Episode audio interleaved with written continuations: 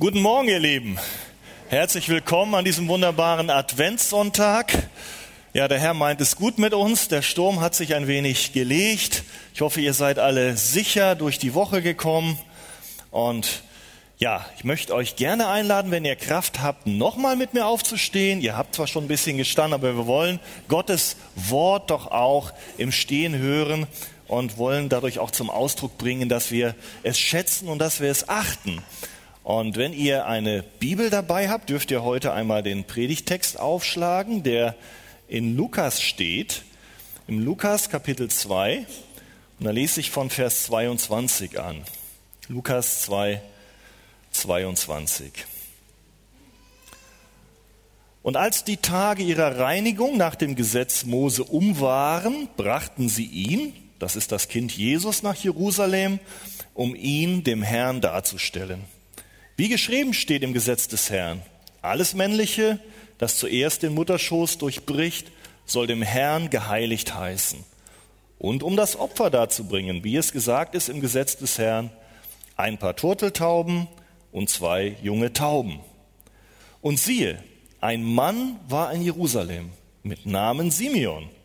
Und dieser Mann war fromm und gottesfürchtig und wartete auf den Trost Israels. Und der Heilige Geist war mit ihm. Und ihm war ein Wort zuteil geworden von dem Heiligen Geist. Er solle den Tod nicht sehen.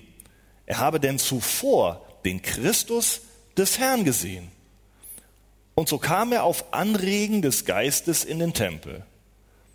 Und als die Eltern das Kind Jesus in den Tempel brachten, um mit ihm zu tun, wie es Brauch ist nach dem Gesetz, da nahm er ihn auf seine Arme und lobte Gott und sprach, Herr, nun lässt du deinen Diener in Frieden fahren, wie du gesagt hast, denn meine Augen haben dein Heil gesehen, das du vor allen Völkern bereitet hast, ein Licht zu erleuchten die Heiden und zur Herrlichkeit deines Volkes Israel. Und sein Vater und seine Mutter wunderten sich über das, was von ihm gesagt wurde. Und Simeon segnete sie und sprach zu Maria, seiner Mutter, siehe, dieser ist gesetzt zum Fall und zum Aufstehen für viele in Israel und zu einem Zeichen, dem widersprochen werden wird. Und auch durch deine Seele wird ein Schwert dringen, damit vieler Herzen Gedanken offenbar werden. Amen. Dürft euch gerne setzen. Ja, ihr Lieben, was meint ihr? Wie passt dieses Wort, dieser Predigtext in die Weihnachts- und Adventszeit? Na, gut. In unserer Passage geht es um einen Mann, Simeon, der wartete. Der wartete schon sehr lange. Er lebte zur Zeit der Geburt Jesu und er wartete auf den verheißenen Christus. Er wartete auf den Retter Israels, den er offensichtlich sehr brauchte. Hat das etwas mit uns zu tun und mit Weihnachten? Worauf warten wir in dieser Vorweihnachtszeit? Woran denken wir? Womit beschäftigen wir uns? Vielleicht die wir hier sind oder allgemein auch in Deutschland in dieser Adventszeit. Fallen uns hier in der Vorweihnachtszeit zuerst vielleicht die geschmückten Innenstädte ein, weihnachtlich dekorierte Schaufenster mit wunderbaren Bildern und Sonderangeboten, oder denken wir in der Vorweihnachtszeit als Hamburger vielleicht an den wunderschönen Weihnachtsbaum, wie er dort auf der Binnenalster steht und weit sichtbar leuchtet? Und doch der Hamburger Silhouette so ein unvergleichliches Flair verleiht, gerade in diesen Wintertagen, den Baum und dann im Hintergrund die Hamburger Skyline mit den Kirchen. Ich weiß nicht, wer in der letzten Woche, ihr habt euch ja gemeldet, beim Arche Musical dabei sein konnte. Da gab es auch einen Song, der sich mit Weihnachten und der Vorweihnachtszeit beschäftigte und mit allem, was heute in unserem Land der Reformation mittlerweile aus Weihnachten geworden ist. Ich fand ja gut, dass der Chor diesen Song nicht gesungen hat, denn ihr werdet gleich merken, warum. Da ging es los, die Weihnachtszeit ist endlich da. Wir rufen laut, hurra, hurra, es ist die Zeit, die Flocken fallen. Also Nummer eins, Weihnachten, Schneeflocken. Und von fern die Glocken schallen. Glocken, die schönste Zeit im Jahr. Kekse werden selbst gebacken. Also backen gehört zu Weihnachten. Kekse, Geschenke muss ich noch packen. Viertens, Verwandte drohen, dass sie kommen. Fünftens, vom Glühwein bin ich noch benommen. Sechstens, Weihnachten, Glühwein. Die Weihnachtszeit ist endlich da, die schönste Zeit im Jahr. Jingle Bells, Jingle Bells, klingt es weit. Musik, wichtig. Sechstens, morgen kommt der Weihnachtsmann. Siebtens, denn es ist Weihnachtszeit. Jingle Bells, alles wie ein Traum.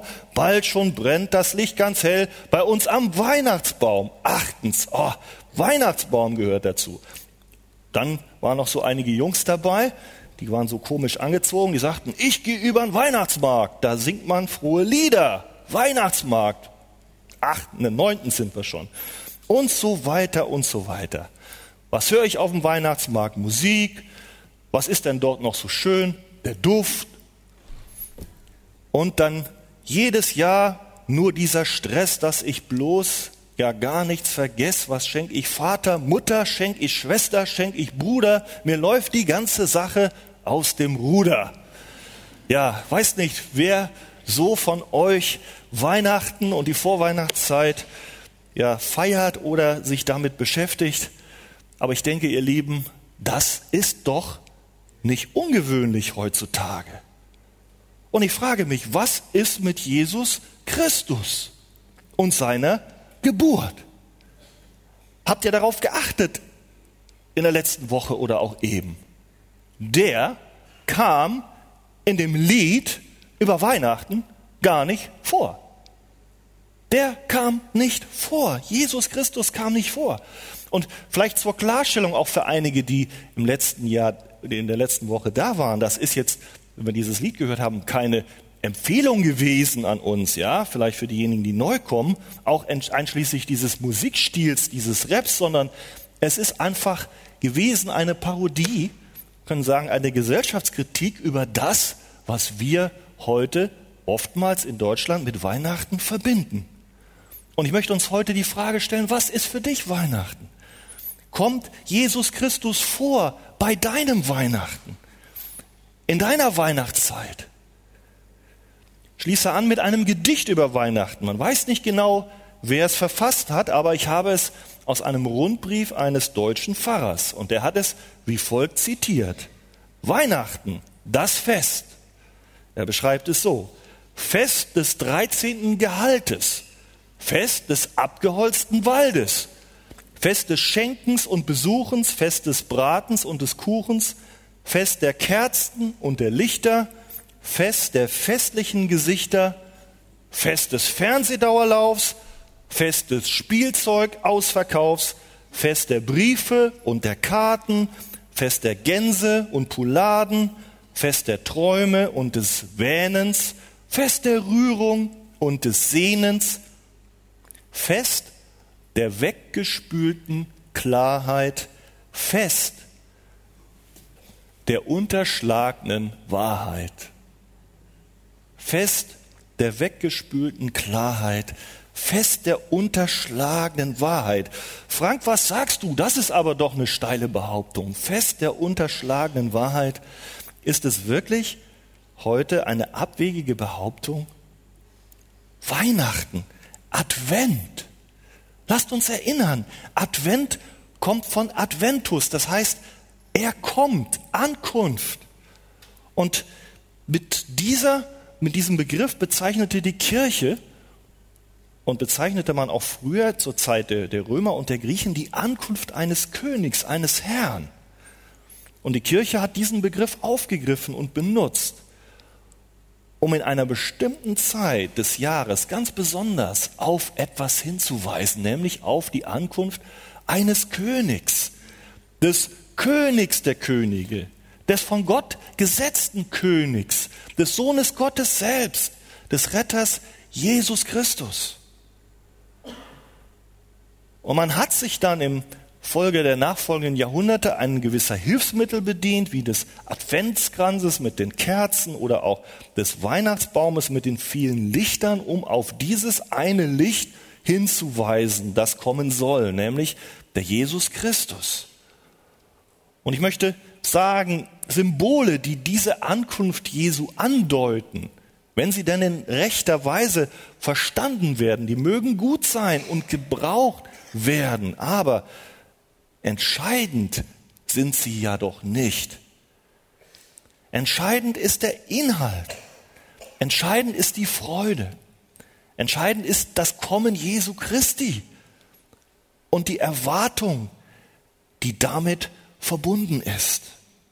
Entscheidend ist, dass wir das für uns persönlich annehmen und begreifen.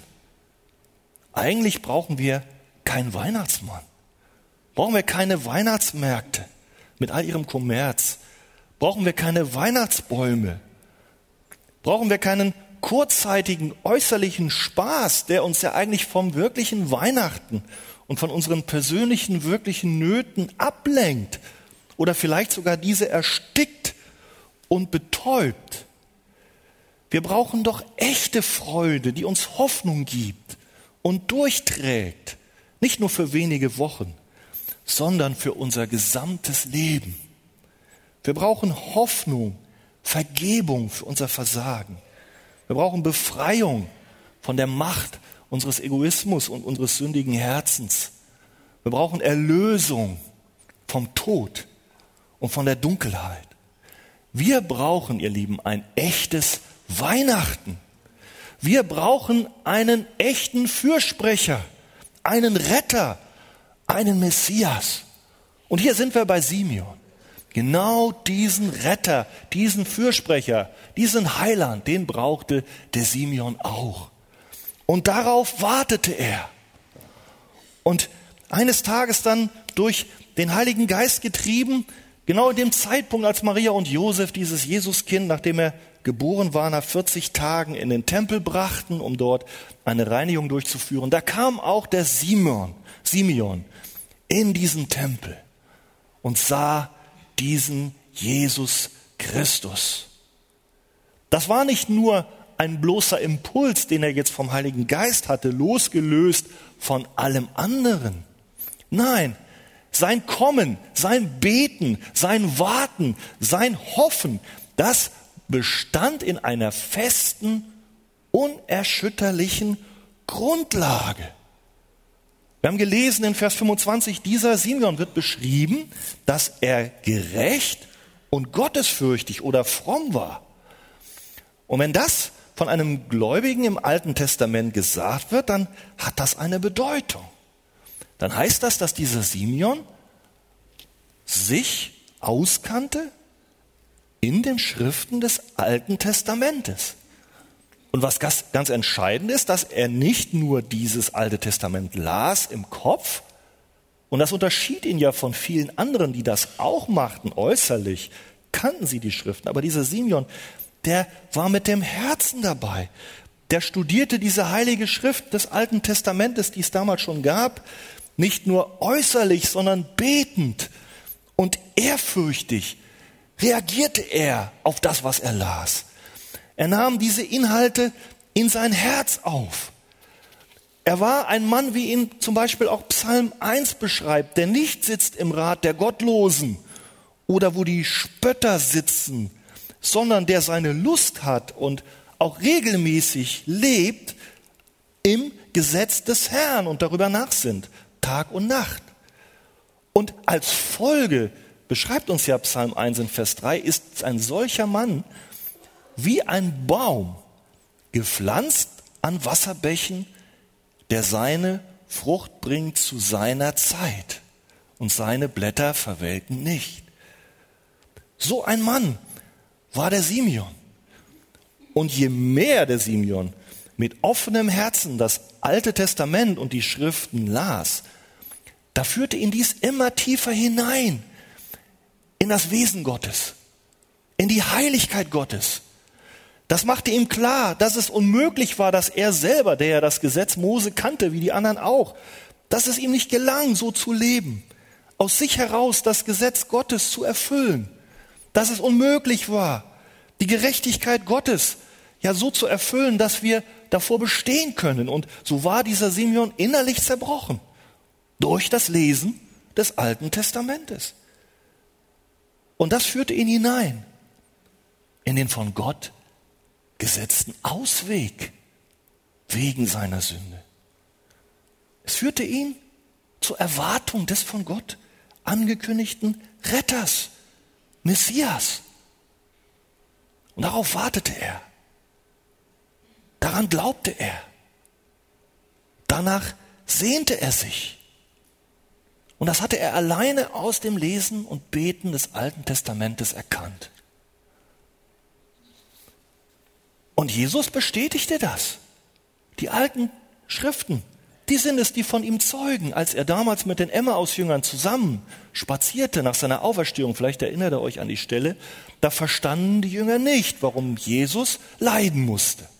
Warum Jesus, der gekommen war, sterben und gekreuzigt werden musste und dann auferstand. Aber Jesus erklärte ihm, begreift ihr nicht, sagt er.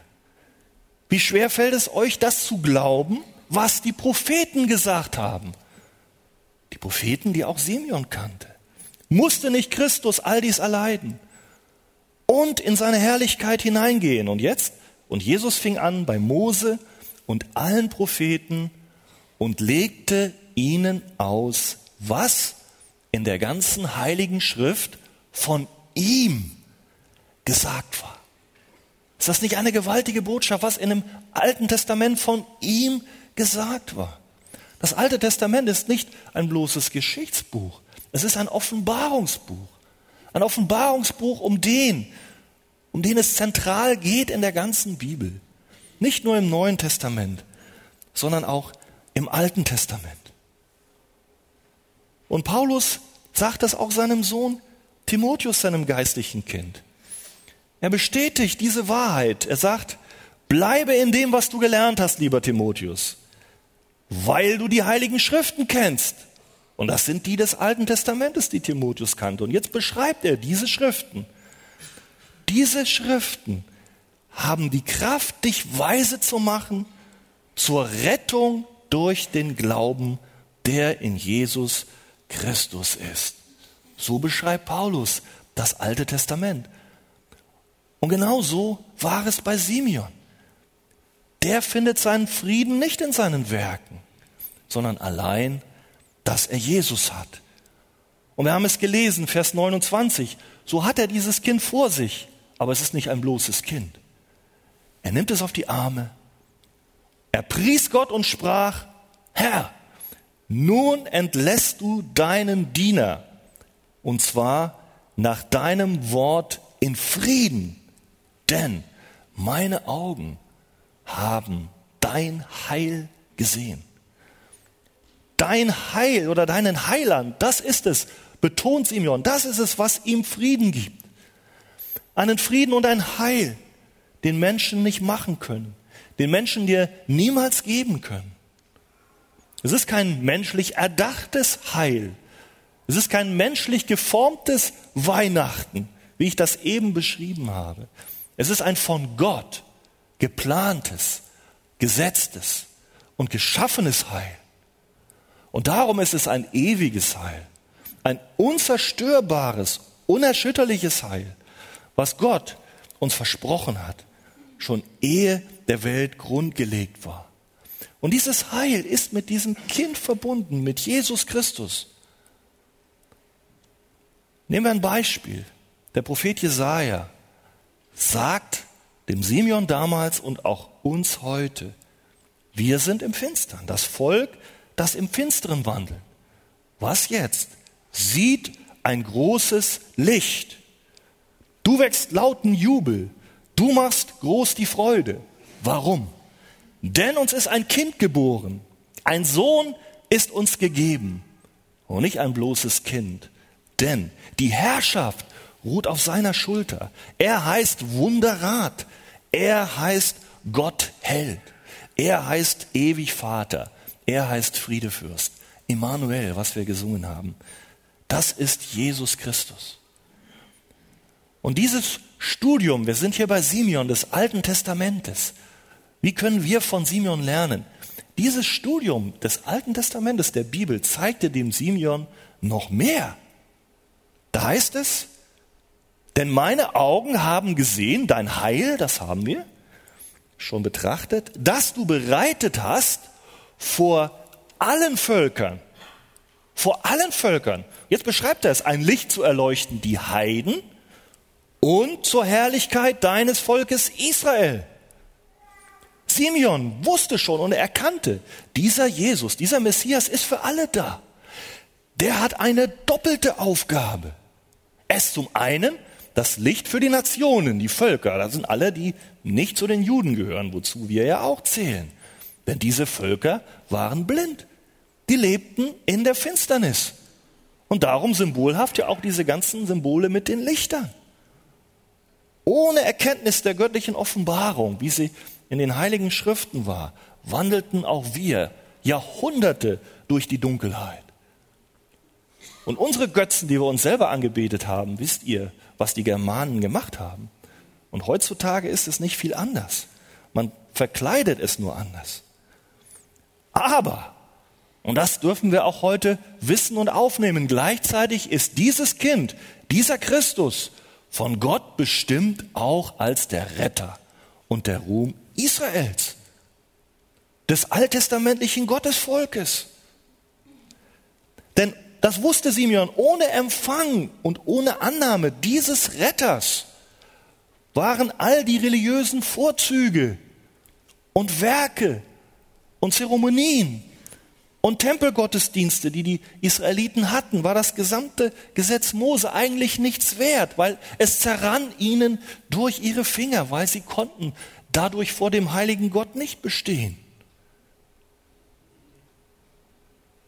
Das war ein Ärgernis für die jüdischen Gesetzesgelehrten damals. Und Simeon war nicht, als er diese Erkenntnis weitergab, in einer Linie mit der allgemeinen Meinung dort, dass die religiösen Zeremonien nicht das Entscheidende waren, sondern dass wir alle Sünder sind und vor Gott nicht bestehen können. Und ist auch heute noch für die orthodoxen Juden ein Ärgernis. Aber wir lernen und Simeon wusste, wir sind alle Sünder. Selbst wenn ich die beste Erziehung habe, selbst wenn ich das beste Studium habe, selbst wenn ich zu einem besonderen Volk gehöre, wir sind alle erlösungsbedürftige Sünder. Und er sah den Blick, dass dieser Jesus Christus der Retter ist. Für Israel, aber auch für alle Völker. Für dich und mich.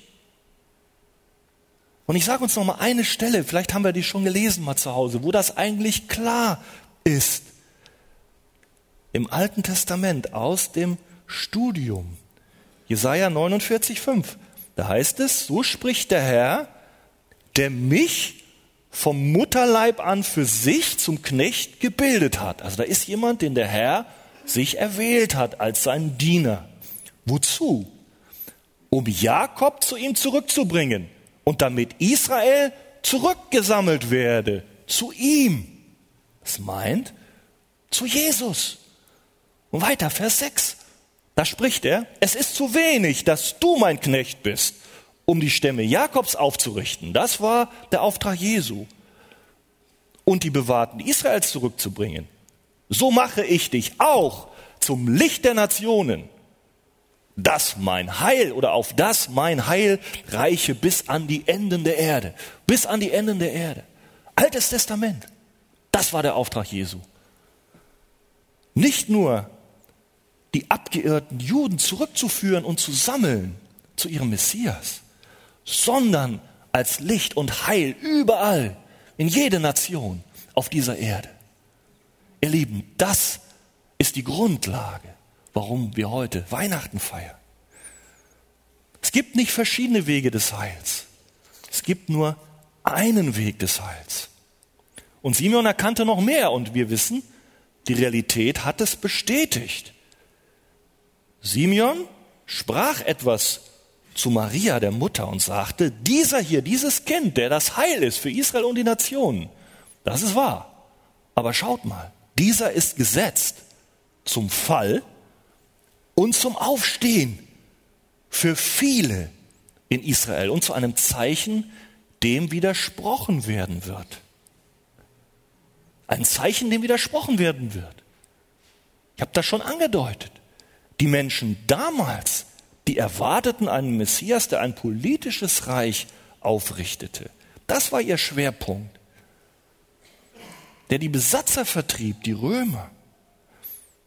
Aber das Reich des Messias ist viel größer. Das Reich des Messias, wie Jesus es selber bestätigt, ist nicht von dieser Welt. Lest mal Johannes 18, 36. Mein Reich ist nicht von dieser Welt. Er sagt, ich bin dazu geboren und in die Welt gekommen, dass ich die Wahrheit bezeugen soll. Und an anderer Stelle, dass ich mein Leben einsetze als Lösegeld für viele, als Schuldopfer. Ihr Lieben, jeder Mensch, egal ob er ein religiöser Jude ist, ob er ein Pfarrer ist, ob er in Birma lebt und noch nie was von Jesus gehört hat, jeder Mensch ist durch seine Sünde viel zu sehr entstellt, als dass er einfach so in das Reich Gottes hineingehen könnte. Seine Sünden trennen ihn von Gott. Und die Folge und der Lohn der Sünde ist eben der Tod und nicht ewiges Leben und die Gemeinschaft. Das ist ein klarer Fakt. Das steht nicht erst im Neuen Testament, dass wir das so erfunden haben. Das steht im Alten, was Simeon kannte. Und das hat er aufgenommen. Er war ehrlich. Ein jeder soll für seine Sünde sterben. 5. Mose 24, 16. Das ist ein Vers, der wird dann nur im Römer später zitiert. Der Lohn der Sünde ist der Tod. Aber steht im Alten Testament. Und Simeon war klar, alle Menschen, Heiden wie Juden, hatten nur einen Ausweg.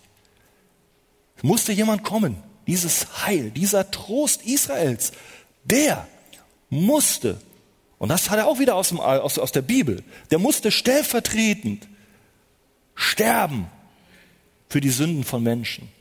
Und der musste stellvertretend kommen, durch tiefes Leid gehen um uns den Weg in die Herrlichkeit zu öffnen.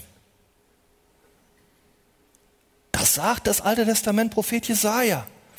Da wird Christus beschrieben, Jesaja 53, 5. Er war durchbohrt. Warum? Um unserer Vergehen willen. Deswegen war er am Kreuz. Zerschlagen. Um unserer Sünde willen. Die Strafe. Nun haben wir es. Simon hat erkannt, ich bin nicht gerecht, ich halte das Gesetz Gottes nicht, ich habe Strafe verdient. Aber die Strafe lag auf ihm zu unserem Frieden. Und nun hat er ihn auf den Armen, den Friede. Jetzt hat er ihn, er sieht, Gott hat das erfüllt, er ist da. Jetzt habe ich Friede, wie es Jesaja mir versprochen hat. Jetzt, vorher nicht. Echten Frieden. Dem Herrn gefiel es, ihn zu zerschlagen. Ja, das ist die Wahrheit, die eine Seite. Aber wenn er sein Leben als ein Schuldopfer, dieser Jesus, dieses Kind, eingesetzt hat, dann wird er Nachkommen sehen. Dann wird es so sein, dass er Menschen herausreißt aus der Sklaverei der Sünde, aus der Verdammnis, sondern mit hineinnimmt in das Reich Gottes. Wenn er sein Leben als Schuldopfer gegeben hat, nur so kann es geschehen. Und Jesus hat es getan. Er hat es getan, darum ist er gekommen am Kreuz von Golgatha, hat er sein Leben als Schuldopfer für Sünder eingesetzt. Und Maria, seine Mutter, war dabei am Kreuz, die musste das alles mit ansehen. Und das sagt ihr jetzt hier schon der Simeon. Was für ein tiefer Schmerz muss das gewesen sein, wie ein Schwert, das ihre Seele durchdringt. Simeon erkennt es. Und Simeon weiß, an diesem Christus wird sich das Heil oder die Verdammnis für alle entscheiden. Alle Juden müssen an diesem Christus vorbei. Auch die Juden wie er können ihn nicht unbeachtet lassen. Es ist wie ein Fels, ein Strom, ein Eckstein, an dem sich das ganze Volk, ja wir können sagen die ganze Menschheit brechen wird. Und Simeon sagt, das ist kein Zufall, Gott hat es so bestimmt. Gott hat diesen Christus so gesetzt zum Fall für die einen und zum Auferstehen ins ewige Leben für die anderen. Und ihr Lieben, das ist heute immer noch so. Es gibt nur ein Für und es gibt ein Wider. Es gibt keine Neutralität. Es gibt keinen dritten Weg irgendwie dadurch. Sondern genau dadurch, wie sich die Menschen gegenüber dem von Gott gesetzten Retter verhalten, das sagt uns Vers 35, da wird eigentlich offenbar, wes Geistes Kinder wir sind. Da wird offenbar, was wirklich in ihrem Herzen ist.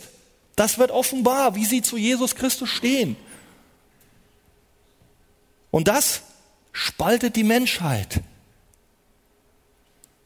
Für die einen ist der gekreuzigte Christus ein Ärgernis oder ein Skandal, eine Torheit, ein Unsinn. Paulus beschreibt es im ersten Korintherbrief, den haben wir miteinander betrachtet. Die anderen, für sie ist es ein Schatz. Für sie ist es, was wir gelesen haben, eine Kraft Gottes, die die Macht der Sünde bricht, die in sie ins, ins Heil hineinführt. Das wird beschrieben beispielsweise im Psalm 118. Das ist die andere Gruppe. Dies ist das Tor des Herrn. Jesus, das Kind, Gerechte ziehen hier ein. Diese Gruppe wird den Herrn preisen, denn du bist mir zur Rettung geworden.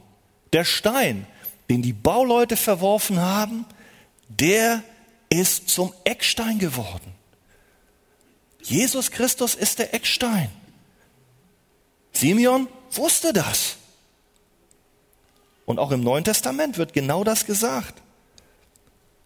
Da predigt Petrus zu den Juden und sagt, euch, dem ganzen Volk Israel sei kund, dass im Namen Jesus Christus, dieses Nazoräers, den ihr gekreuzigt habt, den Gott auferweckt hat, dieser ist der Stein,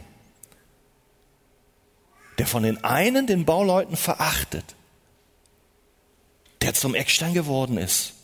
Und jetzt eine wichtige Einladung für uns. Und es ist in keinem anderen das Heil. Denken wir den Begriff Heil, ich habe dein Heil gesehen? Simeon hat es und es ist aber in keinem anderen das Heil. Und auch kein anderer Name ist den Menschen unter dem Himmel gegeben, in dem wir gerettet werden müssen. Und deswegen, ihr Lieben, viele von uns werden diese Botschaft kennen, aber vielleicht bist du heute hier, vielleicht bist du dass du zum ersten Mal heute diese Botschaft so richtig verstehst. Du hast die vielleicht schon gelesen, aber es war irgendwie immer nur so intellektuell. Aber vielleicht kannst du heute diese Botschaft hören in deinem Herzen, weil du gemerkt hast, wie der Simeon, es reicht nicht nur mit Distanz etwas so zu lesen, sondern wenn man die Bibel versteht, dann darf man beten, dass Gott einem hilft und sich offenbart, dass man es richtig verstehen und glauben kann. Und wenn du das heute verstehst, dann darfst du heute kommen. Dann lädt die Bibel dich ein zu kommen. Petrus beschreibt es zum Beispiel so. Kommt zu ihm, zu Jesus, als zu dem lebendigen Stein, der von den Menschen zwar verworfen ist, von, von manchen, ja, sogar von den religiösen Führern, aber der bei Gott auserwählt und kostbar ist. Und jetzt, wenn ihr gekommen seid, erbaut ihr euch als lebende Steine in einem geistlichen Haus.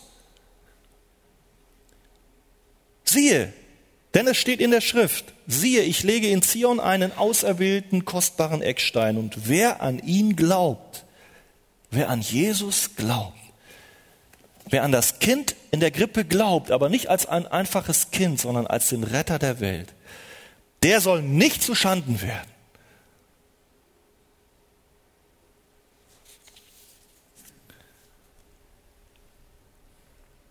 Jesus ist ein Zeichen, dem widersprochen werden wird. Und Maria hört es, dadurch wird ein Schwert deine Seele durchdringen. Hat das etwas vielleicht für uns zu bedeuten, ihr Lieben? Ich denke, das ist ein Stück weit eine Vorbereitung. Es ist eine, eine Aussage, die nicht einfach ist, aber gleichzeitig eine Ermutigung. Ich möchte einmal erklären, warum das so ist. Wir dürfen uns auch heute eben nicht wundern, wenn diese Botschaft von Jesus Christus eine gewisse Spaltung hervorruft. Wenn es auch heute so ist, dass diese Botschaft von einigen Menschen zurückgewiesen und verspottet wird, wenn du glaubst als einen Retter von Sünde und Schuld und dass dein, deine äußerste Freude ist, dass deine Verwandten dich eben nicht verstehen, dass sie dich ablehnen, vielleicht auch deine Freunde mit dir nichts mehr zu tun haben wollen. Du darfst dich auch nicht wundern, dass es so ist, dass selbst geistliche Leiter und Führer heutzutage diese Botschaft wegschieben. Denn das ist verheißen, das ist, es soll so kommen.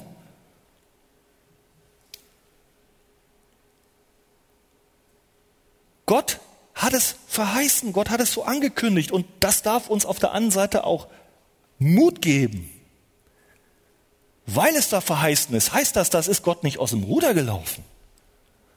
Das heißt, die Souveränität und der Ratschluss und die Herrschaft Gottes ruht auch über all diesen Widerständen, die dem Evangelium Jesu Christi entgegenstehen. Das Kreuz war kein Unfall.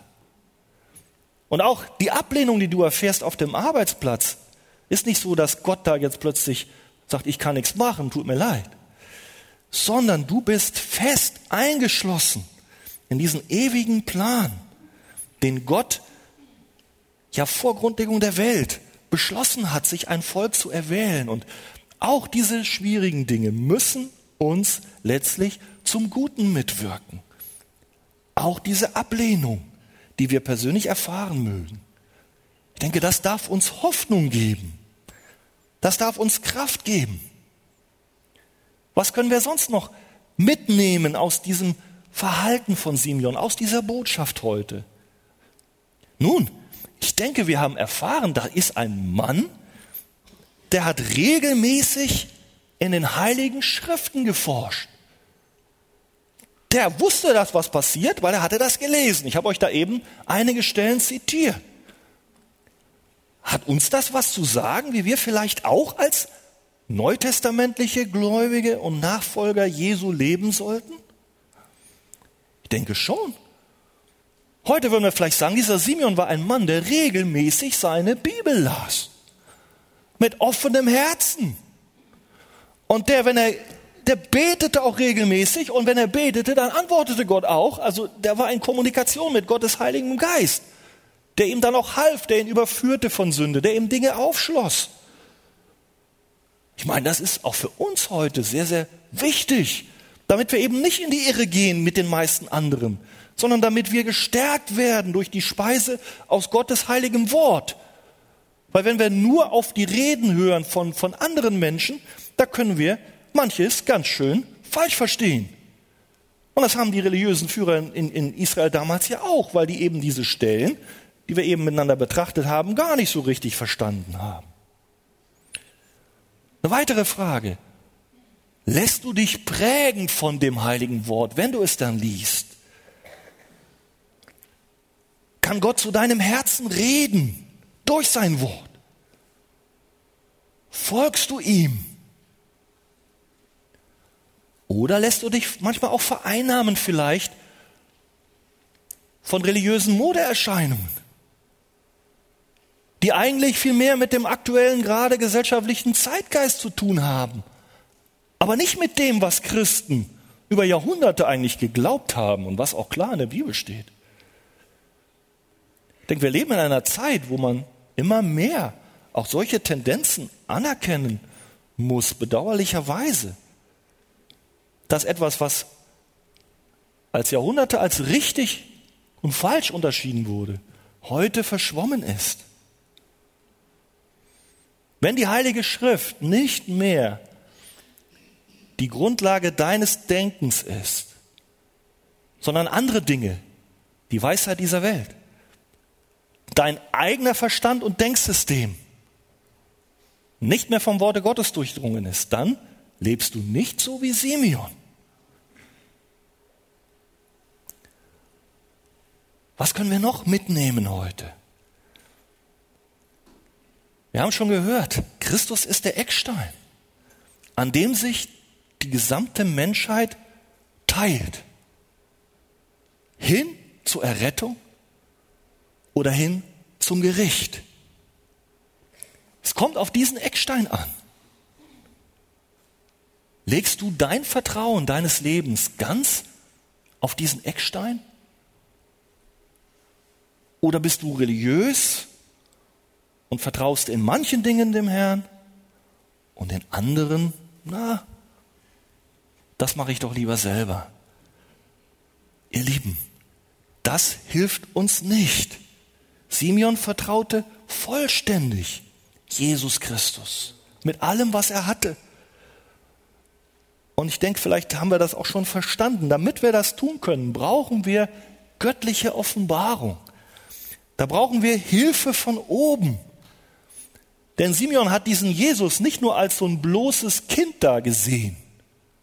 Das tun heute viele. Die gucken nur von außen auf Jesus.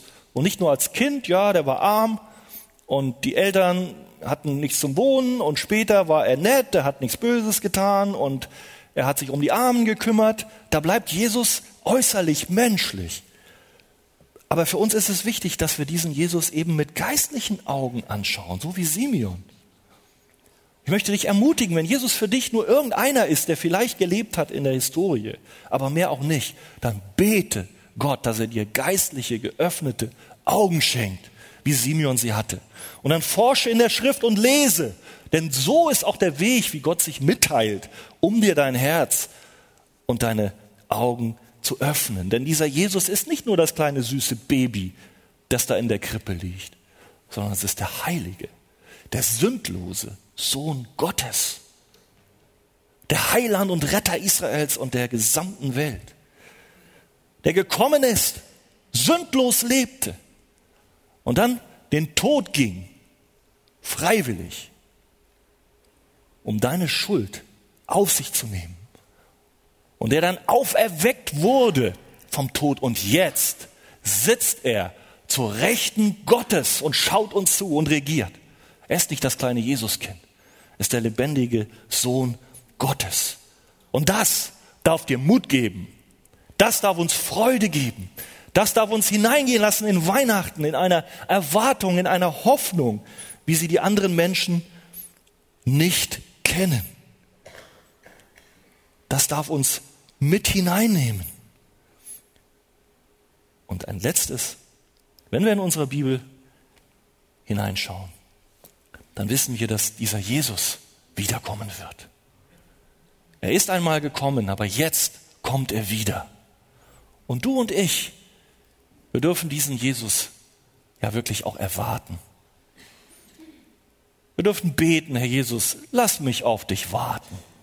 Du siehst all diese Zeit, in der ich lebe, wo so viele Dinge um mein Herz kämpfen, faktisch in Konkurrenz. Du siehst, vielleicht ist es nicht immer so bei mir, dass du mein größter Schatz bist, wie es bei Simeon war. Simeon hatte so einen Schatz, als er Jesus hatte, dann hatte er alles, dann wollte er sterben.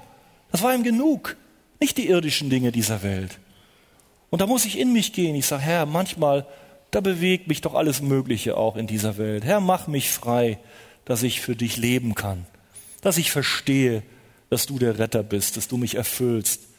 Ändere du meinen Sinn, ändere du mein Herz und lass mich erwarten, dass du wiederkommst. Und das ist mein Wunsch heute, dass wir alle echtes Weihnachten feiern können. Amen.